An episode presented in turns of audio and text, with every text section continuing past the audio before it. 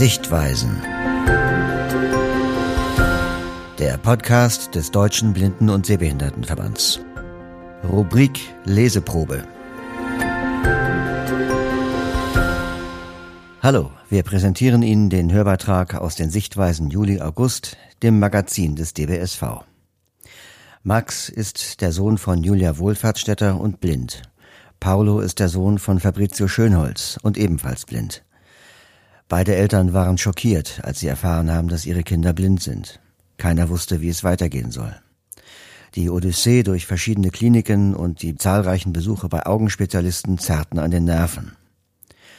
Heute haben sie sich mit der Vollblindheit ihrer Söhne abgefunden. Unterstützung und Rückhalt fanden sie in den letzten Jahren auch bei Familie und Freunden. Im Gespräch tauschen sie sich aus über die Erfahrungen, die sie gemacht haben und darüber, wie sie mit der Diagnose ihrer Kinder umgegangen sind. Das Gespräch moderiert Ute Stefanie Mansion. Frau Wolfertstetter und Herr Schönholz, bitte stellen Sie doch einmal sich und Ihre Kinder kurz vor. Also wir wohnen halt in Traunstein und ähm, der Max ist blind aufgrund des Norris-Syndroms. Ein Fehler auf dem Gen NDP und äh, manchmal hat das auch zur Folge, dass man auch schlecht hört oder sein Gehör verliert oder eben auch autistisch veranlagt ist. Und bei Max ist das aber bis jetzt alles noch nicht der Fall. Mhm. Ähm, er entwickelt sich ganz gut, aber er spricht noch nicht. Aber da sind wir auch, jetzt versuchen wir irgendwie da ein bisschen zu fördern. Aber er lautiert ähm, und wir gehen zur Logopädie und genau, hoffen einfach, dass das noch kommt. Mhm. Weil er versteht alles. Okay, ähm, also ich heiße Fabrizio Schönholz, ähm, bin der Papa von Paulo Schönholz. Der Paulo wird jetzt im Juli sechs Jahre alt. Der Paulo ist äh, vollblind mit wahrscheinlich so ganz, ganz kleinen ähm, hell-dunkel oder sehr geringen hell-dunkel-Wahrnehmungen. So ganz genau wissen wir es nicht. Ja, der Paulo ist ein Zwillingskind und hat noch seine Schwester, die Sophia. Ähm, die beiden sind als Extremfrühchen in der 23. Schwangerschaftswoche mhm. zur Welt gekommen.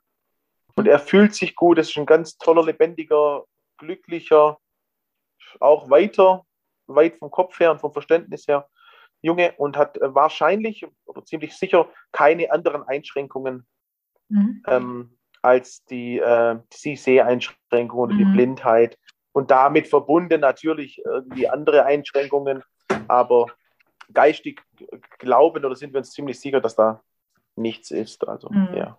Bei uns noch ist so, dass, dass, der, dass wir als Eltern äh, getrennt sind und der Paulo dann auch die halbe Woche bei mir und die halbe Woche bei seiner Mama ist wir haben ein gutes äh, Verhältnis und es funktioniert einwandfrei. Also bei uns war es so, ähm, der Max ist auch ein bisschen zu früh gekommen, aber nicht so früh, also 36 plus 4, das ist ja schon weit äh, weiter als es der Paolo, aber ähm, bei ihm wurde gar nichts festgestellt. Also wir sind entlassen worden mit einem ganz gesunden Kind oder eben mit einem Kind ohne jegliche Einschränkungen.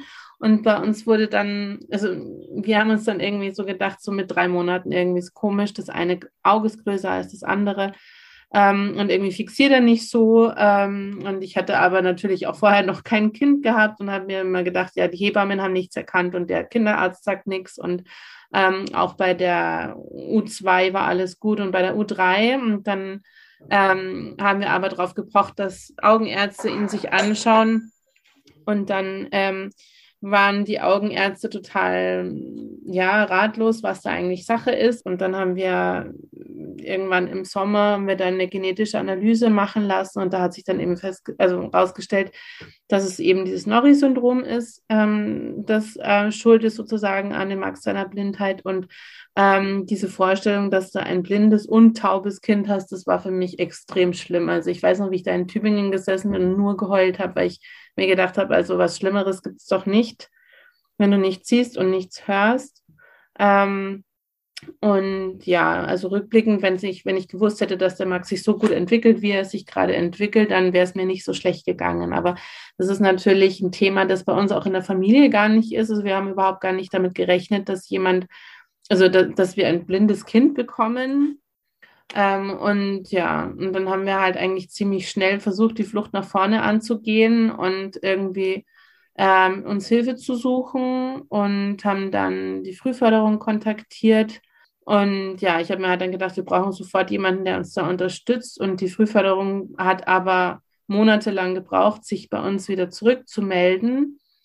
Und diese Zeit des Wartens war schon irgendwie schwierig, muss ich sagen. Ich habe mich dann an die Frühförderung bei uns an, im Ort gewendet und die haben gleich in der nächsten Woche uns dann geholfen und Termine gegeben. Und da war dann zumindest, hatten wir dann physiotherapeutische Unterstützung.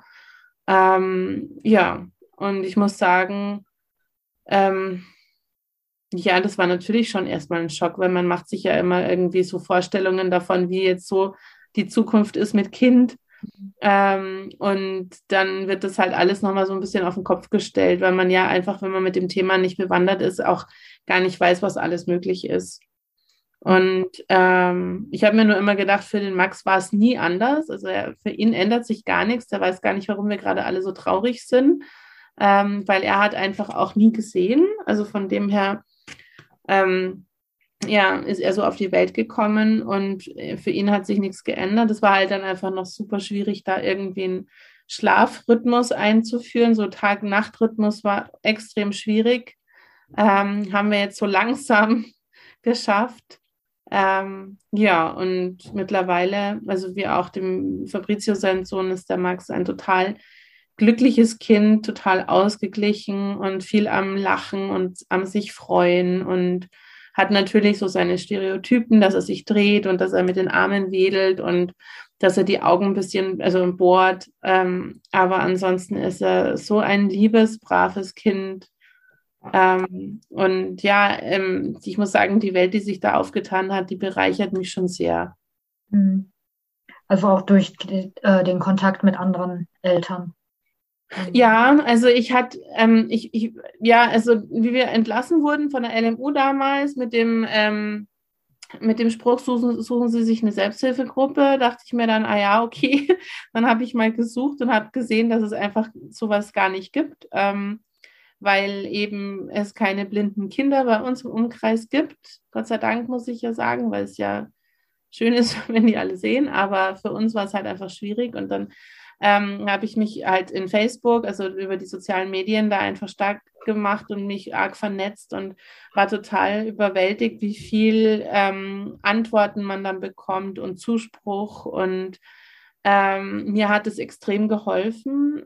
Und wir waren jetzt demnächst in Saul Group. Da war so ein Treffen von Eltern mit, also von, von Familien mit blinden Kindern.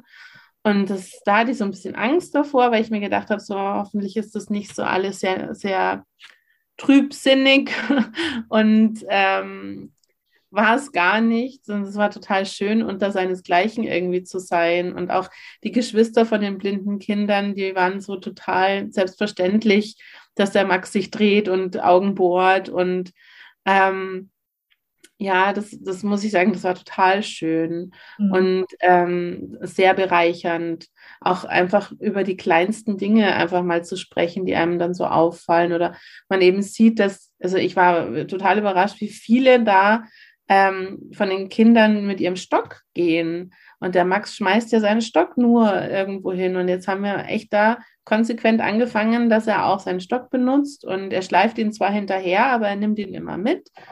Und das finde ich einfach super. Also so, so, das, das hat mir schon arg geholfen. Mhm. Ähm, ist er denn auch taub oder war das nur eine Befürchtung am Anfang? Ähm, das ist eine Befürchtung. Also er, er, hat immer gut gehört. Wir haben, machen auch immer diese Ohrentests, aber das kann halt auch erst so in den Teenie-Jahren sein, dass das Gehör sich verschlechtert. Mhm. Aber die Ärzte haben auch immer gesagt, das ist was anderes, als wenn du blind bist. Also du kannst mit dem Cochlea-Implantat da viel verändern oder also da, da, kann man viel unterstützen oder kompensieren und ähm, das gibt es halt ja eben für blinde Leute noch nicht dieses, dass man halt dann eben diesen Sehsinn irgendwie kompensieren kann. Hm. Und wie war das bei Ihnen, Herr Schönholz? Also bei uns war es so, dass, dass wir ähm, nach der Frühgeburt ist ja dann so, da gibt es so ein gewisse äh, Kriterien, die man erfüllen muss, dass man als Frühchen nach Hause darf. Und das ist, wenn man bis zum Geburtstermin eine gewisse Kilozahl hat, und den Kindern es soweit gut geht. Und es war dann tatsächlich so bis zum errechneten Geburtstermin. Das war der 31. oder 30. 30. Oktober, glaube ich, ähm, durften wir dann die Klinik verlassen. Ähm, und bis zum Oktober hin wurden halt immer wieder auch mal so Augenkontrollen gemacht. Und ab dem Moment, wo wir dann in Göppingen in der Klinik waren, war ähm, die Augenkontrolle zweiwöchentlich und wir waren aufgrund von dem, dass wir dann auch nicht mehr, ähm, wo wir in Ulm waren, waren wir noch, äh, haben wir in Ulm gewohnt, auch direkt neben der, neben der Klinik. Die haben da so eine Wohnung angeboten, der Frühförderverein, also ganz toll. Und wir konnten dann praktisch den ganzen Tag im Krankenhaus sein und waren direkt ähm, in, dort in der Wohnung ansässig, obwohl Ulm von uns auch nur eine halbe Stunde weg ist, war das ein Riesenvorteil für uns. Und waren dann die ganze Zeit dort. Und da war ich dann auch tatsächlich bei den ganzen Augenuntersuchungen dabei. Und das ist aber echt etwas spartanisch, was, wie es da, was da passiert. Also da ist wirklich so, dass sie das Kind mit, mit äh, zwei Personen halten das Kind fest. Und die dritte Person macht mit einer Augenklammer das Auge auf und tut es dann dort kontrollieren. Und das Kind schreit durchgängig. Und das ist also echt äh, etwas, an das man, ja, will sich keiner gewöhnen. Ähm, und trotzdem war ich da, versucht da jedes Mal dabei zu sein, um auch wirklich alles äh, mitzubekommen. Und in Ulm war das noch so und dann in Göppingen, aufgrund von dem, dass wir auch daheim gelebt haben und dann ich auch wieder arbeiten musste, waren wir dann nicht mehr. Und meine Frau ähm, hat sich das nicht zugetraut, was vielleicht auch gar nicht so schlecht war, weil das ist echt nicht schön. Ähm, und ja, und dann sind wir entlassen worden mit der Frage, wo wollen Sie denn das nächste Mal dann, wir mussten jetzt nochmal die Augen kontrollieren demnächst, ähm, weil das immer noch so, ja, auf so einem Fragezeichen stand ist, tun wir was, tun wir, tun wir nichts. Ähm, und dann hatte meine Frau intuitiv gesagt, ja, sie geht dann nach Ulm zur Augenkontrolle, ähm, weil wir da eher ins SPZ müssen.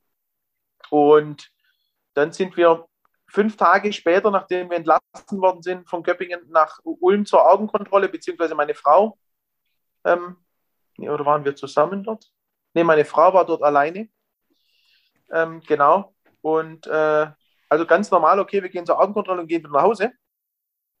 Und dann ist man zur Augenkontrolle gegangen und äh, dann kam die damalige Ärztin, die auch schon in Küchenjahren kontrolliert hat und hat, ähm, hat ewig lang kontrolliert. Äh, meine Ex-Frau, die saß draußen vor, vor dem Zimmer und dann kam, kam ein anderer Arzt rein und dann wieder lang gewartet. Dann kam nochmal ein anderer Arzt rein und wieder lang gewartet. Und dann haben sie meine Ex-Frau reingeholt und dann standen da drei Ärzte und dann wussten wir, dass einer davon der Oberarzt der Augenklinik ist ähm, und alle dann halt echt äh, niedergeschlagen und haben dann das meiner Frau erklärt, dass was denn da los sei und was da passiert ist und warum da niemand was unternommen hat und ähm, dass die Situation ganz, ganz schlecht aussieht und der Paulo ist äh, dabei zu erblinden mhm. und man müsste jetzt in der Not-OP noch retten, was zu retten geht. Ähm, ja, und dann hat man mich äh, praktisch ja, angerufen und mir das erklärt und dann war er natürlich erstmal ja, der war mal am Boden zerstört. Also ganz ehrlich, also da war, okay, das macht es, da fragt, hinterfragt man wirklich alles. Also das war echt dramatisch. Also das war wirklich richtig, richtig, richtig schlimm für uns. Mhm. Und äh, wir konnten uns gar nicht vorstellen, wie das weitergehen soll. Also und dann hat man, wenn man mal so eine Nachricht bekommt und eh schon aus einer ganz schweren Zeit kommt, der Paulo war während der Frühgeburt schon zwei, drei Mal eine Situation im Krankenhaus, wo die Ärzte gesagt haben, okay, wir wissen nicht, ob er die Nacht überleben wird und ist dann ähm, so beatmet worden, dass, also mit so viel Druck, dass die, wo die Maschinen gar nicht mehr mehr hergegeben haben. Und, und, und. Also das war echt schon kritisch. Und dann noch das hinzu, da haben wir und dann die Frühgeburt. Und dann haben wir uns echt gefragt, okay, warum muss uns das passieren? Warum uns? Und äh, wie soll das weitergehen? Und, und, und. Ähm, und dann muss ich aber sagen, ist echt so, dass wir extrem viel Rückhalt, Kraft und Hilfe von unseren Familien bekommen haben. Ähm, sowohl die Familie meiner Ex-Frau, also die Eltern und die Schwester, wie auch meine, ähm, meine Eltern, meine Schwester und auch noch an ganz nahestehende Freunde und äh, Verwandte. Die haben uns so massiv unterstützt mit Nachrichten, mit, mit, mit, mit, mit Zeit, äh, mit allem. Also das war echt gigantisch, also wirklich grandios. Und dann war dann tatsächlich auch ähm, äh, am dritten, vier Tage oder dann übers Wochenende später, dann war dann montags gleich die OP, wurden alle anderen OP-Termine abgesagt äh, und der Arzt, der einzigste Arzt oder der Arzt, der überhaupt schon mal sowas bei Erwachsenen gemacht hat in diesem Stadium, der hat dann auch sich getraut, einen Paulo zu operieren und ersten OP, wo es dann geheißen hat, okay, ähm, wir konnten jetzt da und da was retten, hin und her, eine gewisse Zeit vergangen. Und dann war halt die Frage, der hat sich die Linse getrübt, tut man noch mal was, tut man noch mal glätten, ähm, versucht man noch mal was, aber die OP war damals so schwierig und so lang, ähm, da hat der Paulus sich auch dann wahrscheinlich zeitgleich irgendwie erkältet. Und kurz nach dieser Augen-OP, drei Tage später oder zwei, ähm, hat es so schwer Luft bekommen, dass ähm, der Schleim in dem Beatmungsgerät stecken geblieben ist und er hat den Herzstillstand und musste dann auch noch, musste dann auch noch mal äh, reanimiert werden. Und wir waren in dem Zeitpunkt, wo das passiert ist, in dem Raum drin. Und wir hören bloß noch, wie die Geräte piepsen. Wir kennen das Piepsen, weil wir vier, äh, mhm. 16 Wochen lang in der Frühchenstation waren und wir wussten, was da jetzt passiert. Aber das, wir haben nicht realisiert, dass es bei uns im Kind ist. Dann haben sie ihn aber wieder, wieder, wieder geholt und es hat wieder, hat dann wieder funktioniert und ist dann auch wieder beatmet worden und hat dann, ja, schon ein paar Tage später wieder entlassen worden. Und äh, da waren wir dann schon skeptisch, ob wir das Ganze nochmal machen, egal mit welchem, mit welchem Benefit dann. Also der, der dann sehen kann oder nicht, ist uns egal. Also der soll, der, der soll leben, ob der dann mhm. blind lebt oder nicht. Und da war dann auch für uns der Punkt, glaube ich, das war so der Wendepunkt, ja, es geht noch schlimmer.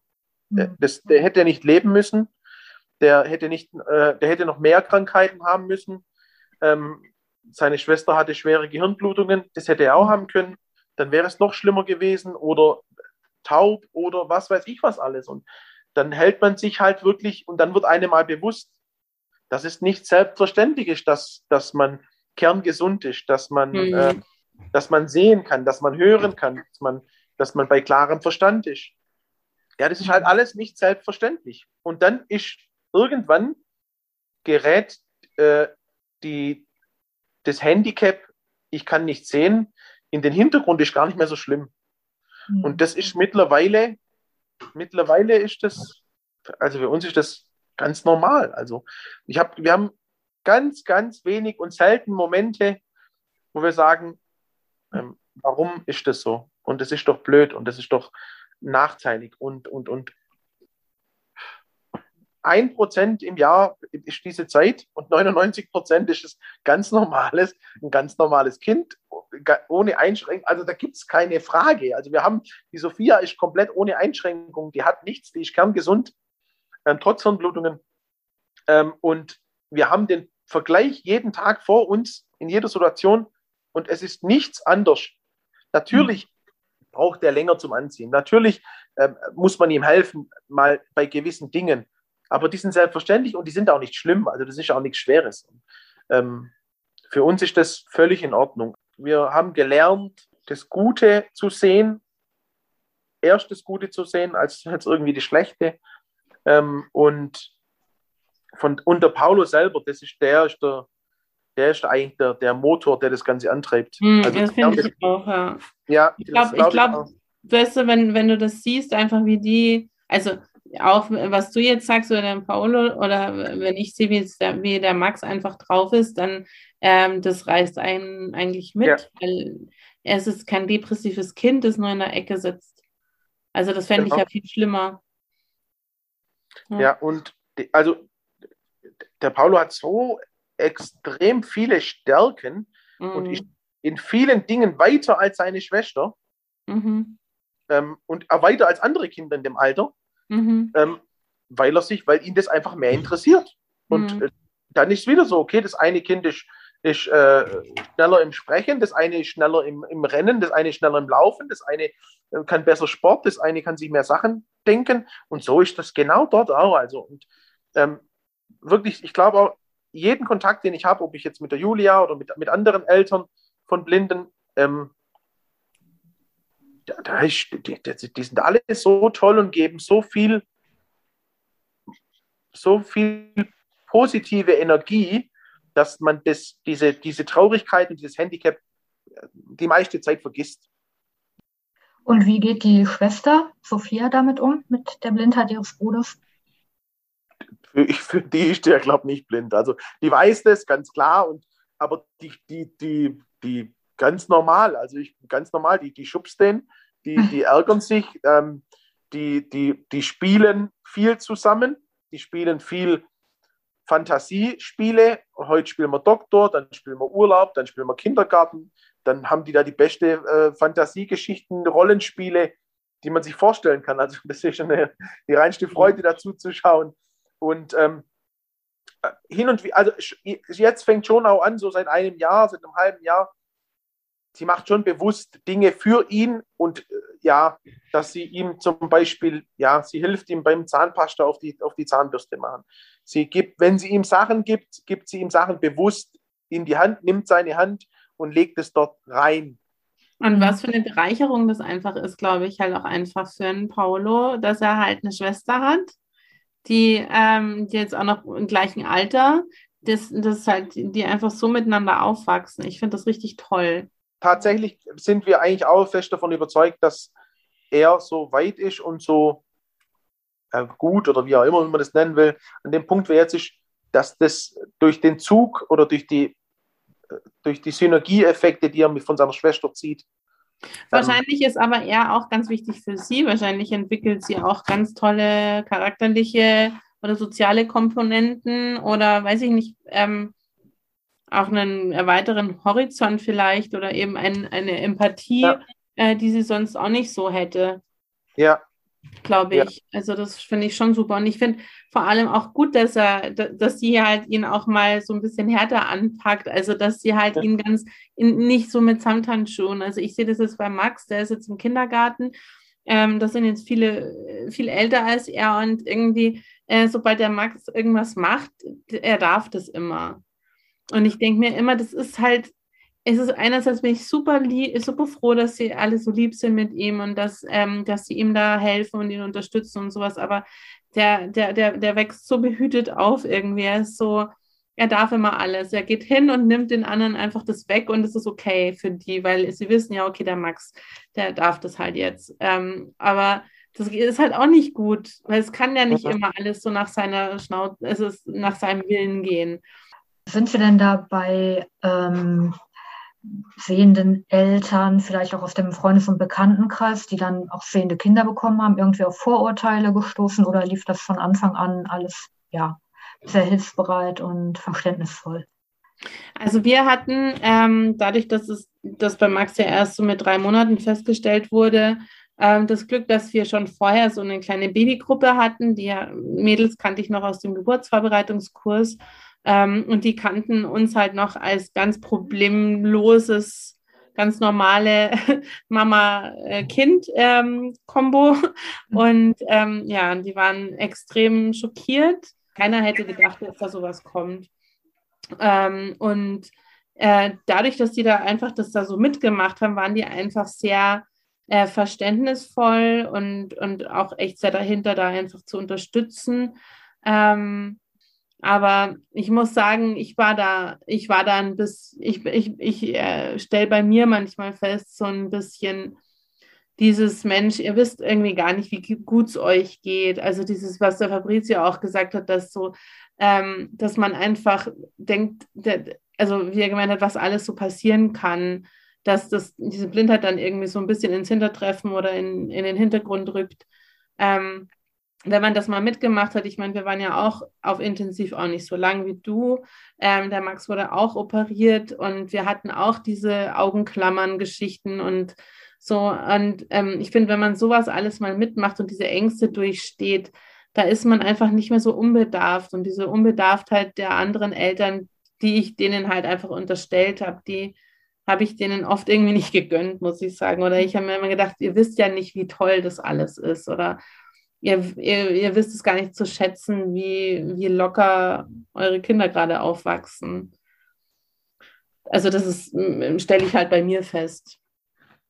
Dass ich da mir manchmal denke, Mensch, jetzt sei mal ein bisschen, bisschen zufriedener oder weiß ich nicht, auch dieses Jahr, wie, dann, dann kamen von meinen Kolleginnen ganz oft so, die jetzt alle jetzt gerade so Kinder gekriegt haben, wie war denn das? Ähm, welchen Brei habt ihr denn angefangen? Und dann habe ich mir gedacht, ja, also mir war da zu dem Zeitpunkt völlig wurscht, ob es jetzt Kartoffelbrei ist oder äh, Pastinake. Wir waren da gerade auf Intensiv, also da war ich mit anderen Dingen beschäftigt.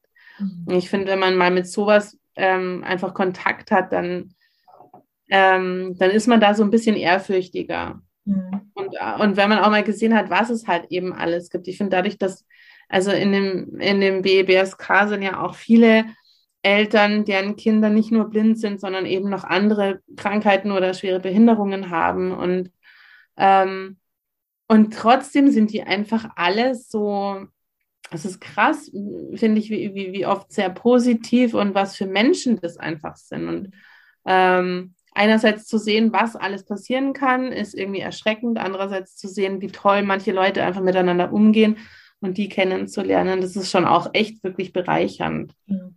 Wir waren gestern, war beim Paulo, der ist äh, bei der Nikolauspflege ähm, in einem Zweitsitz hier in Heidenheim bei uns ähm, im Kindergarten und dort ist auch eine Schule. Ähm, und in der Schule sind auch ähm, nicht nur äh, äh, Seheingeschränkte oder Blinde, sondern auch mit mehr Einschränkungen oder Behinderungen und auch ganz ein Teil davon auf jeden Fall auch geistig, ähm, mit einer geistigen Behinderung und da ist wirklich von jedem Schweregrad etwas dabei, von ähm, wenig sehen, schlecht sehen, gar nichts sehen, nicht sehen, nicht hören ähm, und geistige Behinderung, also alles von, kom, du brauchst kom, kom, komplett Unterstützung und Hilfe, da ist alles dabei. Und dort war gestern Inklusions-Sommerfest mhm. in der Schule. Mhm. Und war jetzt kriege ich Gänsehaut, auf keinem Fest in den letzten fünf Jahren, wo so eine tolle Atmosphäre geherrscht hat wie dort. Mhm. mhm. Da war jeder, samt allen Kindern, die dort waren, alle Eltern, alle Verwandten, da waren Fahrer von den, von den, wo die Kinder abholen, da waren Lehrer, da waren äh, alle Beteiligten, da gab es gefühlt keinen einzigen Menschen, der nicht sehr gut drauf war und mhm. lustig und fröhlich. Das war so schön und ich glaube nicht, dass äh, ein derselbe Fest in einer null, ganz normalen äh, Schule stattfindet, mit diesem, mit dieser mhm. Atmosphäre hätte punkten mhm. können. Niemals. Vorstellen, das, liegt, das liegt an den Menschen, die, mhm. die gelernt haben, glaube ich, ähm, mit dieser Situation umzugehen, das Gute zu sehen und zu erkennen, dass es äh, nicht alles selbstverständlich ist. Mhm. Ähm, und sich zu freuen, morgens aufzustehen, sich zu freuen, äh, das Kind in den Arm nehmen zu können, sich zu freuen, wenn das Kind lacht. Und ganz mhm. viele, ganz viele, ganz auch kleine Dinge.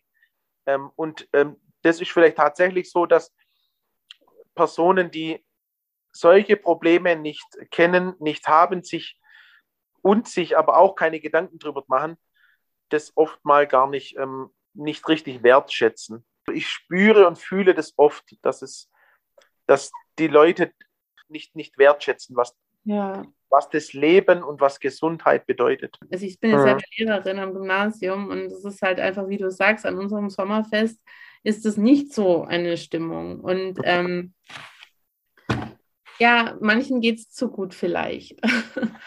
Und auch jetzt kommt ja bei uns der nächste Step mit äh, Schule.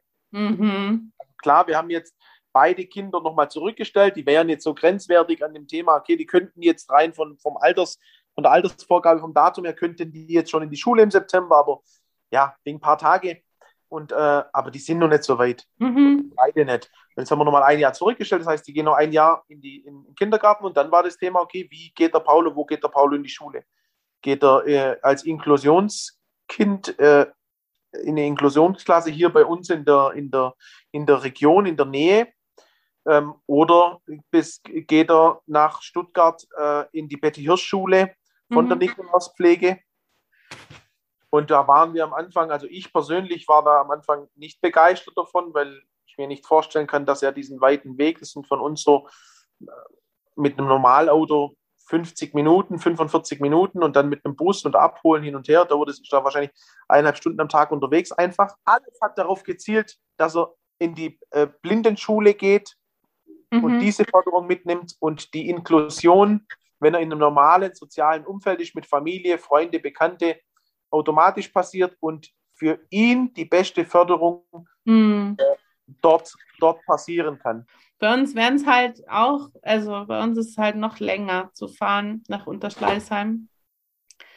Ja, mal schauen, was wir machen. Aber es hört sich gut an. Mhm. Wärt ihr bereit, auch ähm, umzuziehen? Ja. Wärst du bereit? Naja, weißt du, das Ding ist, wir haben halt unsere, meine Eltern sind halt gleich ums Eck. Wir haben jetzt eine, wir haben jetzt, wir sind umgezogen, jetzt wir haben eine Doppelhaushälfte gefunden zur Miete direkt drei Häuschen weiter. Wir haben Garten an Garten mit meiner Schwester, mit meinen Eltern. Äh, das ist halt auch von Vorteil. Wir wohnen direkt neben der Montessori-Schule, die eine Grundschule und eine weiterführende Schule hat. Ich denke mir immer, das muss doch möglich sein, dass er dahin geht, vielleicht. Dieses Montessori-Konzept, das ist doch gar nicht so schlecht. Dann äh, habe ich mich mit einer anderen Familie unterhalten, deren Tochter ist acht. Die äh, wurde von drei Grundschulen eben abgelehnt. Diese sind in einer Förderschule ähm, als Inklusionskind und die, die wären in der Nähe von Würzburg und in Würzburg war aber seit anscheinend fünf Jahren kein blindes Kind mehr. Und dann haben sie gesagt, bevor sie die jetzt in eine Blindenschule schicken, wo eh kein blindes Kind ist, versuchen sie halt jetzt einfach die Inklusion. Aber sie sagt, ähm, die Mutter sagt, das ist ein Fulltime-Job. Ja, und ähm, die haben eine Schulbegleitung, die kann die Breilschrift und die kann genau die Lehrwerke alle da immer schauen, ist das alles übertragen worden oder nicht. Ähm, und ganz viele Sachen werden eben nicht übertragen. Das muss so, da, da, da ist viel, viel Zeit dahinter und viel Arbeit. Und ich denke mir mal, in den Blindenschulen gibt es das ja schon. Also gerade, ich glaube, gerade die Grundschulzeit wäre halt total wichtig, so dass diese, diese, die Basis lernst und dann in welche Schule du dann gehst, ist, glaube ich, egal. Also wir sind auch davon überzeugt, dass die ersten Jahre des Breilschiff-Lernen verstehen und, und, und, dass das wichtiger ist, als jetzt Inklusion zu betreiben. Und die Inklusion kann man später immer noch betreiben. Und man muss, du hast gerade auch gesagt, ähm, und das haben wir auch erkannt, oder ich muss ja das erkennen, was kann man überhaupt leisten selber? Mhm. Schafft man das überhaupt?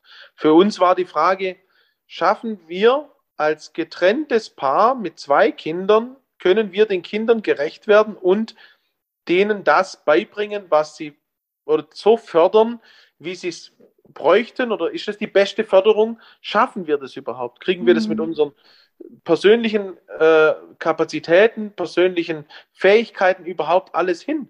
Mhm, ja. Und da mussten wir uns eingestehen, okay, das, das geht halt nicht, das, das schaffen wir nicht. Wir müssen das anders angehen. Und äh, ja, ich glaube. Ja, aber dadurch, dass ihr ja so gut wohnt, ist das ja für euch einfach nochmal eine bessere.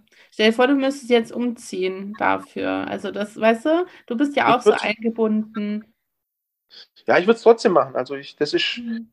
ähm, ja, das ist auch eine Erkenntnis aus dem. Ich weiß nicht, wie es bei dir ist, aber ähm, mit dem Zeitpunkt, wo die Kinder zu früh auf die Welt gekommen sind, habe ich seither, na doch, aber habe ich ähm, in den letzten fünf Jahren nur sechs Monate voll gearbeitet.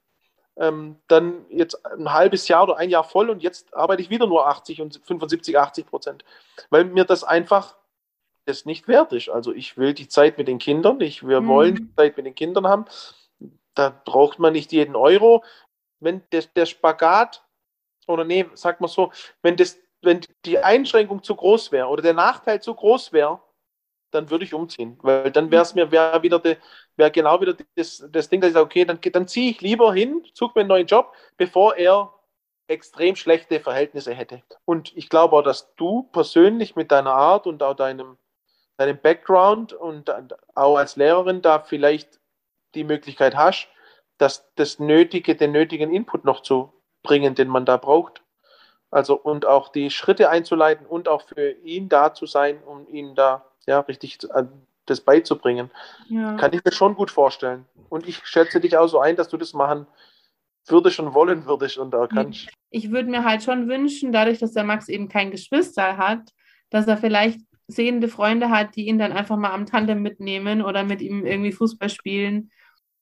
Dann danke ich Ihnen ganz herzlich für den tiefen Einblick, den Sie uns gegeben haben in das Leben mit Max und Paulo. Ganz herzlichen Dank nochmal. Das war sehr beeindruckend.